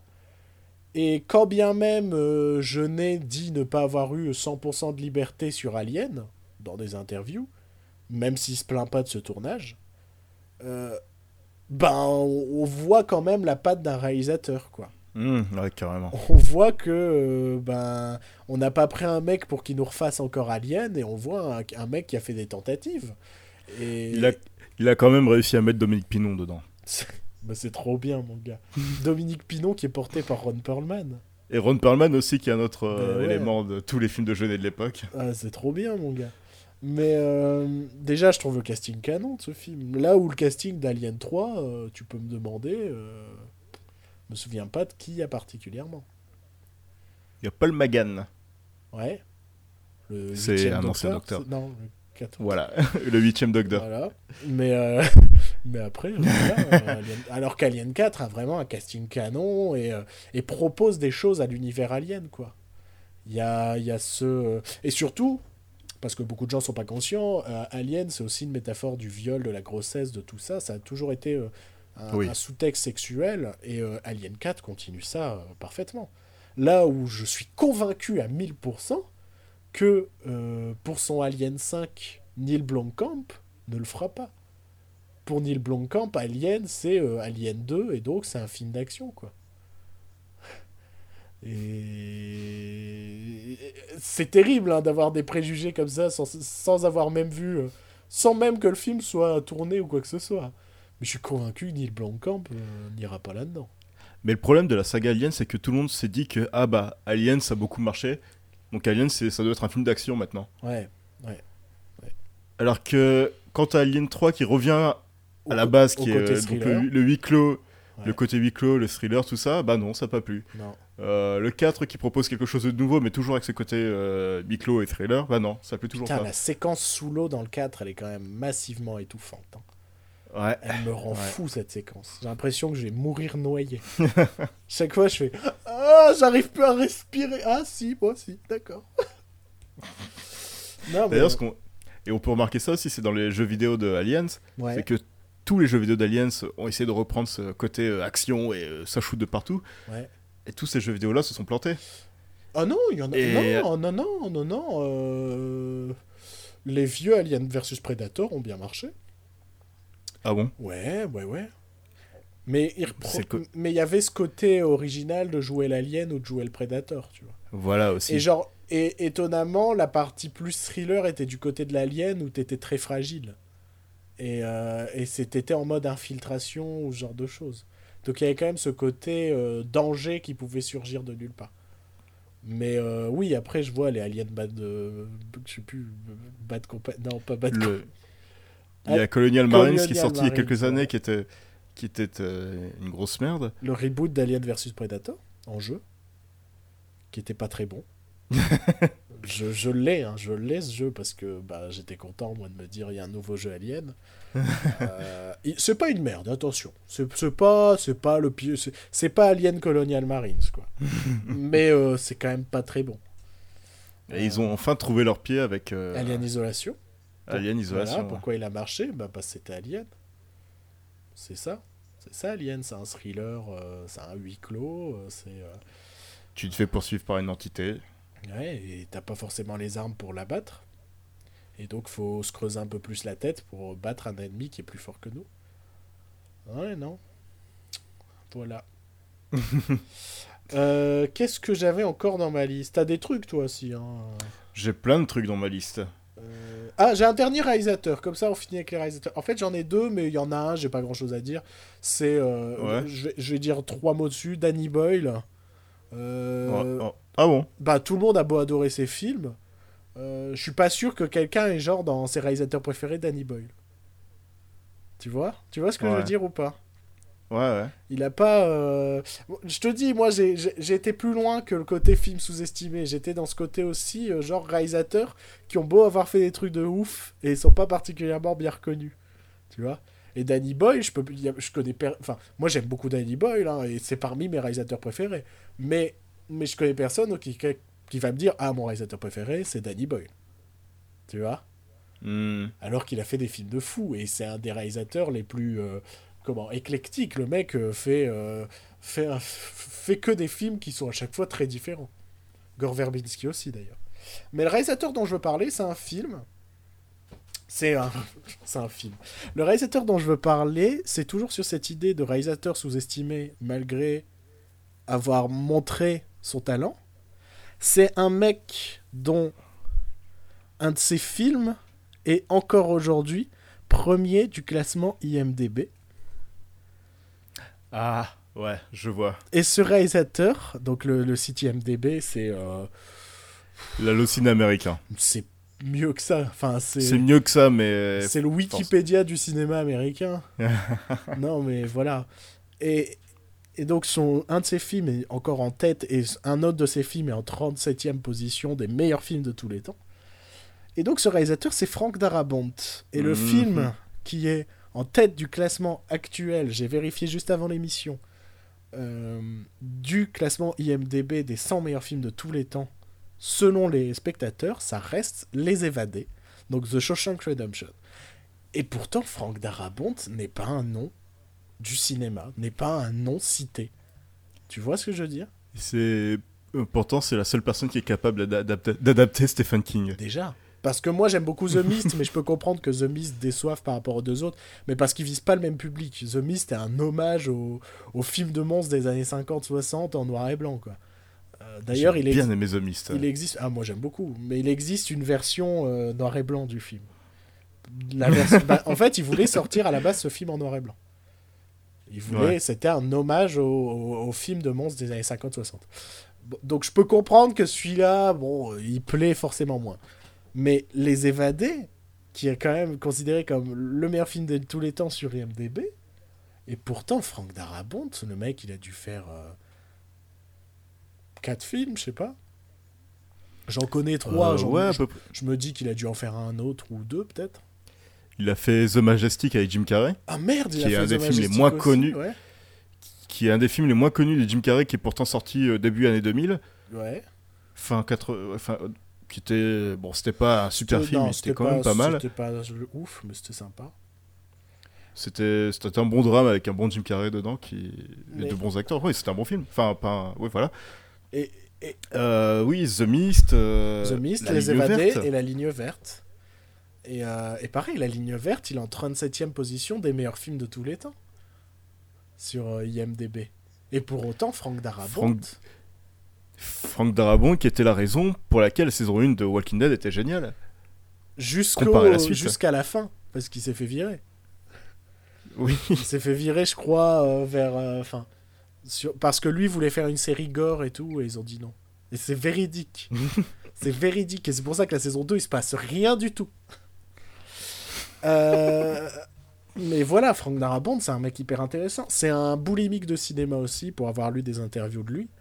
Et, pourquoi ce mec-là n'a pas la carte qui l'amène à euh, peut-être réaliser plus, monter des... Monter... tu- Frank Darabont a les droits sur mon bouquin préféré de Stephen King qui s'appelle Marche ou crève. Donc moi, je n'ai qu'un rêve, c'est que Frank Darabont réalise Marche ou crève. Et je suis sûr que ça va être une tuerie parce que le bouquin est une tuerie. Pourquoi ce mec-là galère à trouver les financements pour faire Marche ou crève? Qu'est-ce qu'il a fait? Il... Je sais pas. Il a fait des discours antisémites Qu'est-ce qu'il a fait? Non mais qu'est-ce Non, il est pote, avec- il- est pote avec Spielberg. Ben non, mais il est pote avec plein de gens, Franck Darabont. Il y a plus... enfin, Bah oui. Et pourquoi ce mec-là n'a pas sa une, une- une réputation, quoi? Pourquoi personne se dit... Bah déjà, bah déjà, je sais pas, t'entends de, tu parles, on va, on va dire au public lambda, on va pas dire au, Ouais. au public connaisseur. Tu dis le mot Franck Darabont, c'est pas un nom qui va, un nom qui ah, va non, forcément sonner. ah, mais euh, pas du tout. Mais, mais c'est ce que j'entends aussi. C'est que c'est un nom que les gens ne retiennent pas. Les gens ne se renseignent pas sur Franck Darabont. Les gens ne savent pas qu'il existe. Tu vois? Alors que la ligne verte, même, Ouais. mec- même ma grand-mère, elle a vu la ligne verte. Elle l'a même lu parce qu'enfant, je me souviens qu'elle avait justement euh, une ressortie du bouquin avec la tête de Tom Hanks dessus. Donc je me souviens avoir lu le bouquin La ligne verte chez ma grand-mère.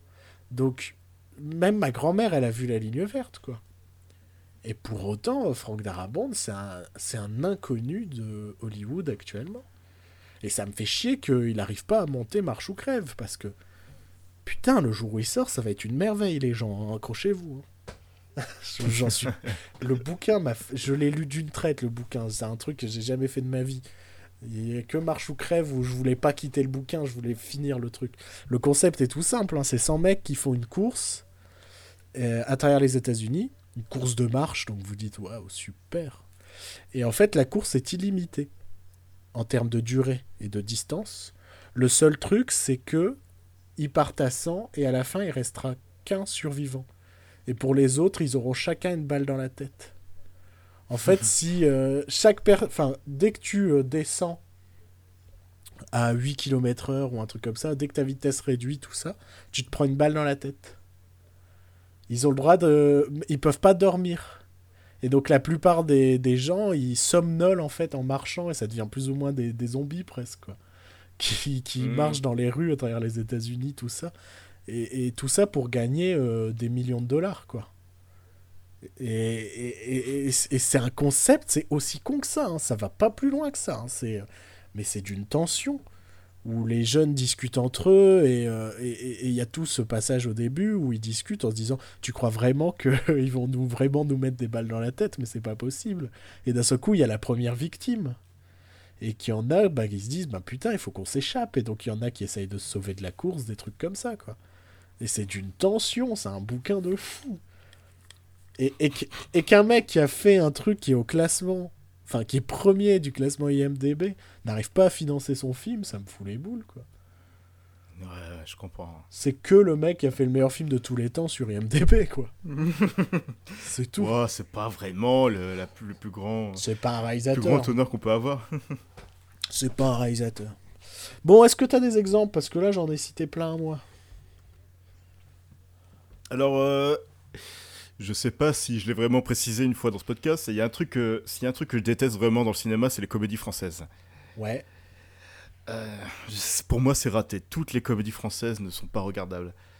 Et il y en a quelques-unes que j'aime bien, qui me font rire, qui, qui ressortent de temps en temps, mais que personne n'aime, alors que moi, c'est ce que j'adore. Alors, j'ai quatre euh, titres de films. Je vais commencer par euh, la plus récente. le- la comédie la plus récente, c'est La Tour de contrôle infernal d'Eric et Ramsey, Ouais, qui était drôle. qui était drôle et qui était bien filmé, Et qui était original. qui était original, qui était pas juste une comédie, enfin, du théâtre filmé, quoi. C'est pas. euh, non, mais c'est ça. En Je plus, suis un célibataire de 30 ans et. euh, en plus, le film est cheap, mais bah, malgré le fait qu'ils ont eu un petit budget, il a fait un effort de, de mise en scène, Eric, qui a réalisé le Il y a film. des efforts de mise en scène, il y a des idées de réalisation, il y a des idées de montage, tout ça. Ouais. Mais vu que c'est Eric et Ramsey, c'est débile, donc euh, on fout ça de côté et Bah, après, le film on est ce film volontairement faire le flop. débile. euh. Oui, mais c'est débile. Je vais pas non, dire mais que je c'est vois, je intelligent, vois mais ce que tu veux dire.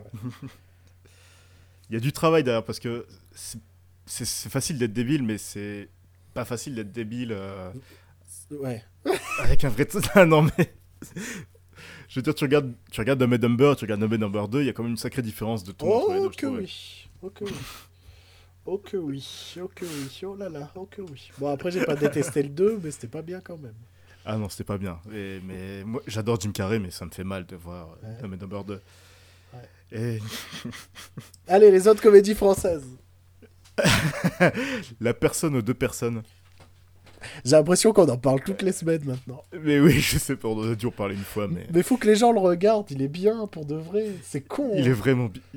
C'est un long sketch d'une heure et demie, hein, parce que le seul postulat, c'est ça. hein. Mais c'est drôle. Euh, Il y a quand même. Il y a quand même. Il y a quand même Daniel Auteuil qui va faire un discours euh, en jouant du synthé et en chantant, quoi. Putain, Koji- Kojip, j'étais dans la peau. merde, quoi. Vous, vous avez pas envie de voir Daniel Auteuil qui chante, mais en slip. Même s'il chante pas en slip, c'est pour donner plus envie. Autre film, autre Juste- film, autre film? Euh, JC comme Jésus-Christ, qui est passé complètement inaperçu aussi. Nuance, c'est un film belge. Ah, c'est un film belge. Bah ouais, c'est pour ça que c'était une comédie française marrante. Mais je pense que JC et Jésus-Christ, JC comme Jésus-Christ, pardon, nous a plu parce que c'est nous, Joël. Parce qu'on a. Putain, parce que c'est nous, ça pourrait être une chanson de Céline Dion. Parce que c'est nous, parce que c'est toi, et qu'on s'aime. Mais euh, parce que c'est quand même un humour atypique. J'y sais, comme Jésus-Christ, c'est l'histoire d'un. d'un, adolescent euh, Il a 15 ans dans le prétentieux. Ah, il a 15 ans. Ouais. De passer son bac. Son prétentieux, détestable, euh, mais qui est le nouveau Stanley Kubrick, quoi. Qui se prend pour le nouveau Stanley Kubrick. Et donc après, c'est comment est-ce qu'il va essayer de monter son film, qui est euh, donc c'est un faux documentaire le film, qui est non, c'est oui, le film c'est un documentaire et le film qu'il veut réaliser dedans Ouais. c'est euh, c'est une comédie une musicale ouais, basée sur la vie de Marc Dutroux. du Il s'appelle du, Dutroux in the Rain. C'est du riz, quoi. J'ai rarement. je te- Tu te souviens. Alors, ce qu'il faut qu'on. On a vu ce film ensemble. Avec un autre pote qui est dans le même délire d'humour. Et je te rappelle qu'on y allait en mode on va aller voir une bonne grosse merde française. Qui va nous faire mal. qui va nous faire mal. Je sais même plus pourquoi on a voulu s'infliger ça. Et en y avait d'autre. et fait, on a explosé de rire devant le film. Et on est sorti de là en se disant Putain, c'était trop bien. C'était nul, mais trop bien, quoi. C'était. euh, pouf. Waouh. Donc, ce film, il est pas forcément conseillable à tout le monde. C'est quand même il y a des, des citations qu'on qu'on cite toujours encore maintenant. Ouais, il y a des répliques. Parce que des récitations, c'est à l'école primaire, Joël. Hein non, non, j'ai- non, c'est des citations, je voulais dire. Ouais. mais- Mais oui, il y a des, des répliques qu'on cite toujours, quoi. C'est un truc de fou, quoi. J'ai- de Dijon, ça pique. J'ai vu Shrek 2 l'autre jour, c'était puissant. Cette réplique, elle est géniale dans le film parce qu'elle est jouée, enfin, elle est citée par un faux Jean-Luc Godard. Et donc, c'est dit avec la voix de Jean-Luc Godard comme si vraiment Shrek 2 c'était puissant. Et c'est extraordinaire, quoi. C'est stupide, mais extraordinaire. Ah non, mais sais comme Jésus-Christ, c'est vraiment le film qu'on allait voir en mode Ah, ça va être de la merde et c'était génial. Et j'ai pas revu depuis. Moi non plus, j'ai peur. J'ai peur d'être déçu, donc euh, je préfère garder ce souvenir d'une comédie géniale. Et donc- Marc, Et tu donc, vas à Waterside. Marc... Non, c'est pas ça. C'est pas Marc laisse les filles. Le Waterzoy, il va refroidir ou un truc comme ça. Marc, viens manger ton Waterzoy. C'est un truc comme ça. Je pense que, si tu veux mon avis, je pense que JC comme Jésus-Christ, c'est mon Dick Henneck à moi. Parce que Dick Henneck, c'est une comédie belge que je ne comprends pas. Tout le monde trouve ça extraordinaire. Moi, je fais, bah, ça me fait pas rire.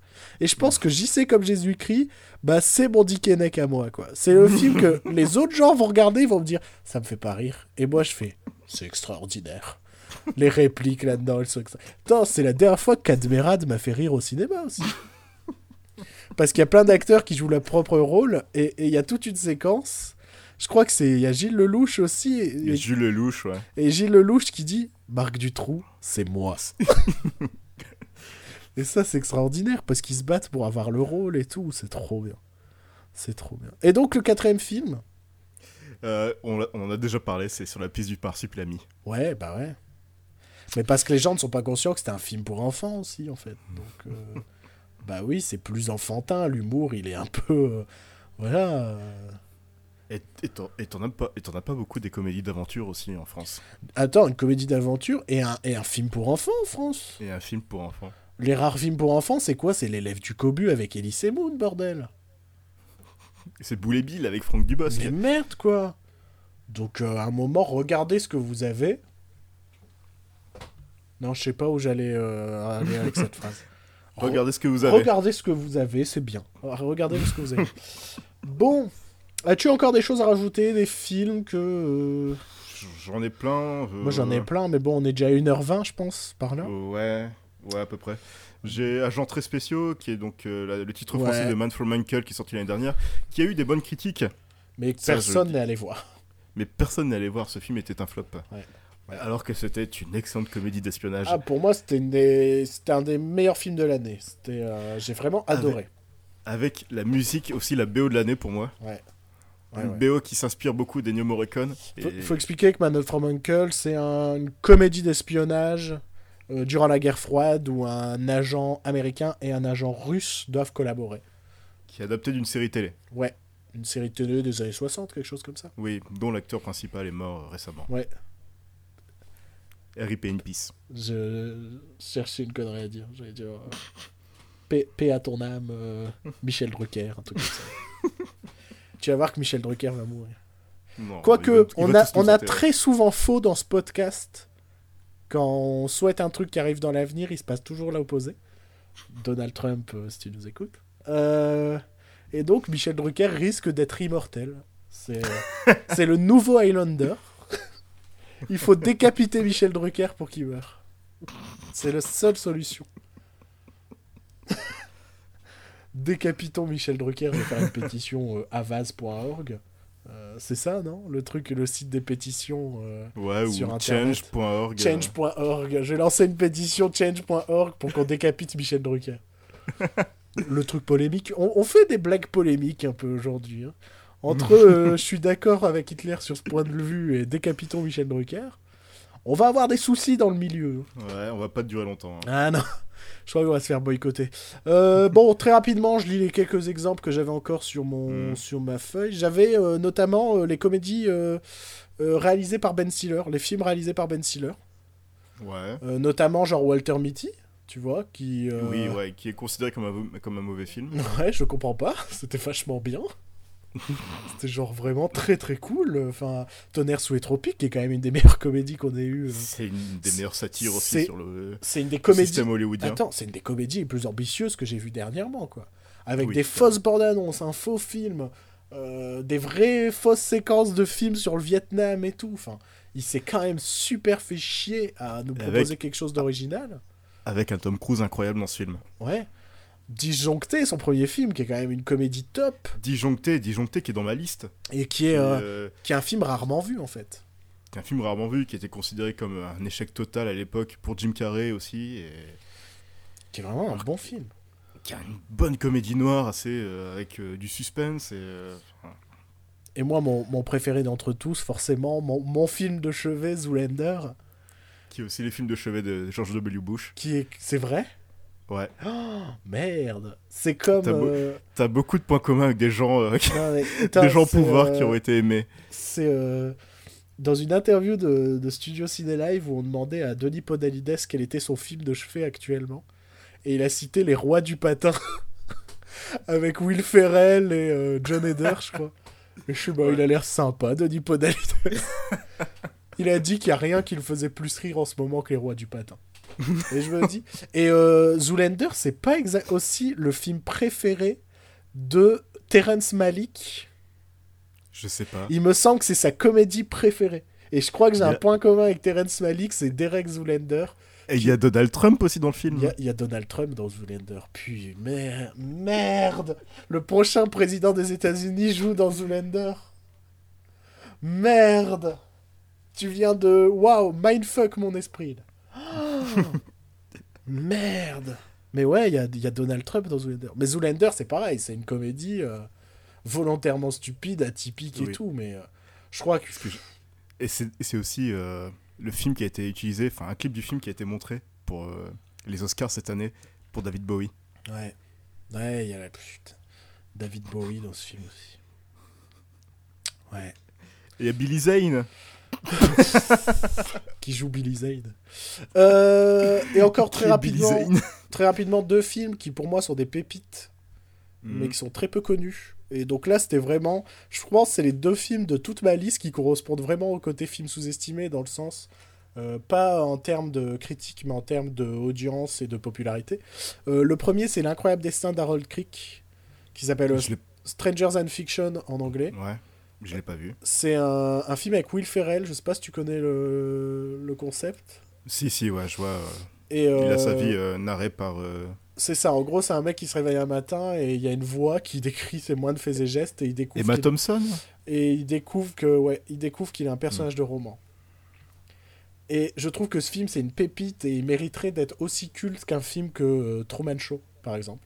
Je, Mhm. je vois complètement les deux et je compare complètement les deux et ce sont deux films que enfin de ouais, deux films que j'adore mais L'incroyable destin d'Harold Crick, c'est vraiment un film méconnu en plus il y a euh, l'élu de mon cœur Dustin Hoffman qui est non mais en ce moment c'est tellement un acteur que à Hook mon gars on parlait de Spielberg Hook mon gars Oui. quelle Ah bah merveille oui. et les gens disent que c'est de la merde mais qui meurt Hook une merveille et Dustin Hoffman là-dedans Non, non, Hook, euh, j'ai toujours ma larmichette à chaque fois que je le non vois. mais Dustin Hoffman dans Hook donc il joue le capitaine Crochet mais c'est une tuerie tu ne reconnais pas Dustin Hoffman tu Non, vois le non, capitaine non, non. Crochet à chaque Oui, oui, instant. non, il est complètement dans le personnage. c'est- J'ai envie de me remater. Hook, rien qu'à en parler. Et euh, l'autre film que je voulais citer pour la fin, parce qu'il commence à se faire tard, euh, Ouais. c'est euh, Priscilla folle du désert, Ah bon? Qui est un film australien. Tu connais ou pas? Bah oui, je l'ai vu, mais Ah, moi j'adore ce film. le dire sous-estimé, je sais Bah, pas. je le trouve sous-estimé dans le sens où en fait ce film date de 91. Ouais. Et ce film était d'une modernité sur la tolérance, enfin le, le- le propos euh, final du film sur la tolérance, l'adoption de gamins, tout ça, euh, l'homoparentalité, ce genre de choses. Et c'est un film qui, pour moi, est pas sous-estimé, mais qui est complètement oublié. Ouais. C'est un film qui est injustement oublié. Je trouve que c'est un film qui mériterait d'être passé. TF1, arrêtez de nous passer le dîner de con, le cornio, tout ça. La grande vadrouille. Il y a plein de films à nous passer et je trouve que Priscilla folle du désert, ça ouvrirait l'esprit, ça ouvrirait l'esprit de certains vieux Mhm. cons qui, qui peuplent un peu trop la France en ce moment. Et le monde, je dirais. Franchement, je trouve que Priscilla folle du désert, derrière ces aspects de comédie euh, sur trois drag queens qui font une tournée à travers l'Australie, bah c'est quand même une sacrée tuerie. Ouais. Pourtant, c'est tout simple, hein, mais je, je trouve que ça marche tellement bien. Et, et le casting, enfin, les trois, hein, Hugo Weaving, euh, Guy Pearce et euh, Terence Stamp, sont parfaits chacun dans leur rôle. Parfait. Parfait. Bon, moi j'ai fini ce que j'ai à dire. Est-ce que tu as ouais, d'autres choses? J'ai encore deux trois films. Euh, j'ai deux films d'horreur. J'ai Rec 3 qui est une excellente comédie, une excellente comédie d'horreur. Ouais. Qui part complètement l'opposé des deux premiers Rec. Complètement. Et qui s'est fait Euh. déglinguer pour ça. Qui s'est fait déglinguer pour ça alors que finalement c'était euh, c'était un bon hommage au film. euh, ah, je dirais Evil Dead tout ça. Ouais. D'ailleurs le remake d'Evil Dead aussi qui est assez sous-estimé je trouve. Bah, parce qu'il est quand même différent d'Evil Dead, quoi. Mais pas forcément. Le premier Ouais, il est ouais, plus dans l'esprit du Bien premier sûr, mais Dead. les gens ont gardé quand même le côté rigolo d'Evil Dead. quoi. Voilà. Dans ce cas-là, il y a H contre Evil Dead qui est une série à voir. Ouais. Euh, j'ai. Attends, je. Merde, je suis perdu. J'ai Young Adult de Jason Reitman. Oh merde, j'ai oublié. Euh, ouais, c'est le film où on est tous les deux à avoir adoré, mais qu'on a l'impression qu'autour de nous, il y a personne qui a aimé en fait. Avec Charlize Theron qui est excellente dans ce film. Et Patton Oswalt, qui est Oswalt. un inconnu en France. De plus en plus, je me rends compte, en fait, j'ai une culture américaine des, euh, des acteurs, des humoristes et tout. Parce que Patton Oswalt, pour moi, c'est un mec, c'est pas une star aux États-Unis, mais genre, il est invité chez Conan et tout, quoi. Et En France, on a qui? On a Patrick Timsit. et il reçoit, il reçoit des prix et tout, quoi, le mec. Oui, ouais. Et, et, et tu cites en France Patton Oswalt, je pense qu'on est 15 en France à savoir qui c'est. Patton Oswalt qui est quand même dans le film de mes youtubeurs préférés, Space Cop.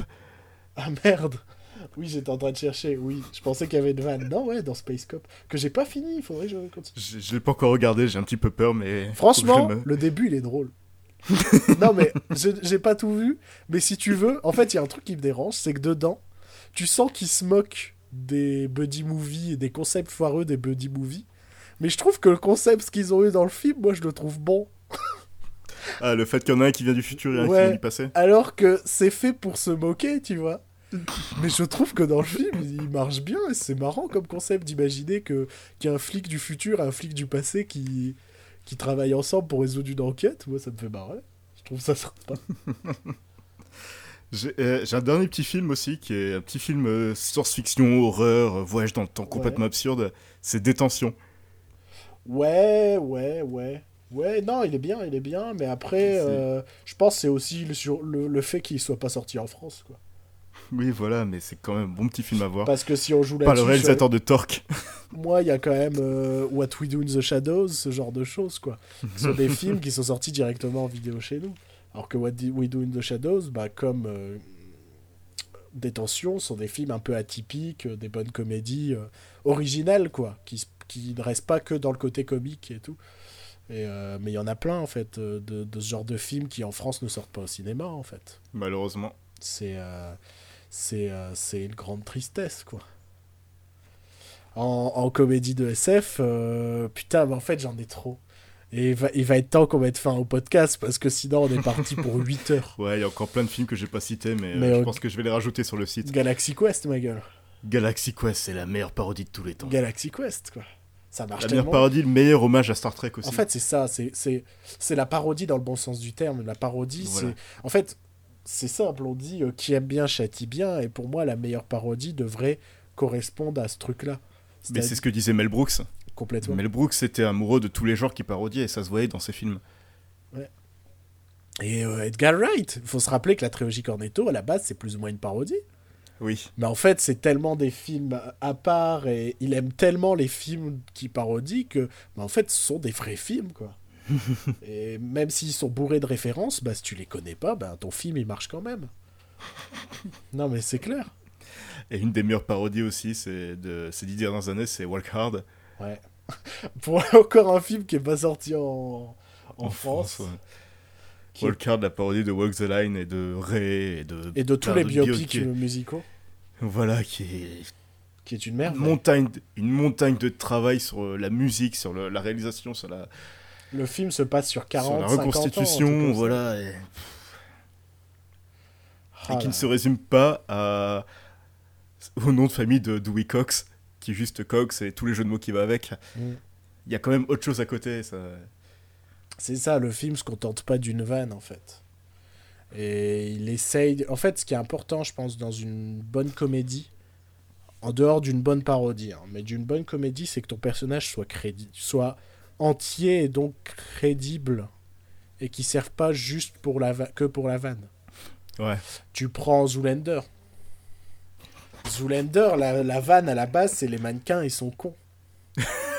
Et pourtant, bah, Derek Zoolander, il a plein de, il a des fêlures. Non mais c'est vrai, il a des fêlures Zoolander. et, euh, Putain, j'aime tellement ce film. quoi. De toute façon, j'aime beaucoup Ben Stiller. Moi, c'est un, un mec. euh, J'ai j'ai beaucoup de respect pour lui. Oui, non, mais c'est clair. C'est un mec, j'aimerais. Il y a plein de mecs comme ça que j'aimerais bien rencontrer. Il en fait partie. quoi. Même, euh, je sais pas, tu... même la nuit au musée, c'est mauvais, mais c'est plaisant à regarder, quoi. C'est ça. J'ai tellement de sympathie pour lui que que n'importe quel film. euh, N'importe quel film avec lui me fait toujours plaisir, quoi. Clairement.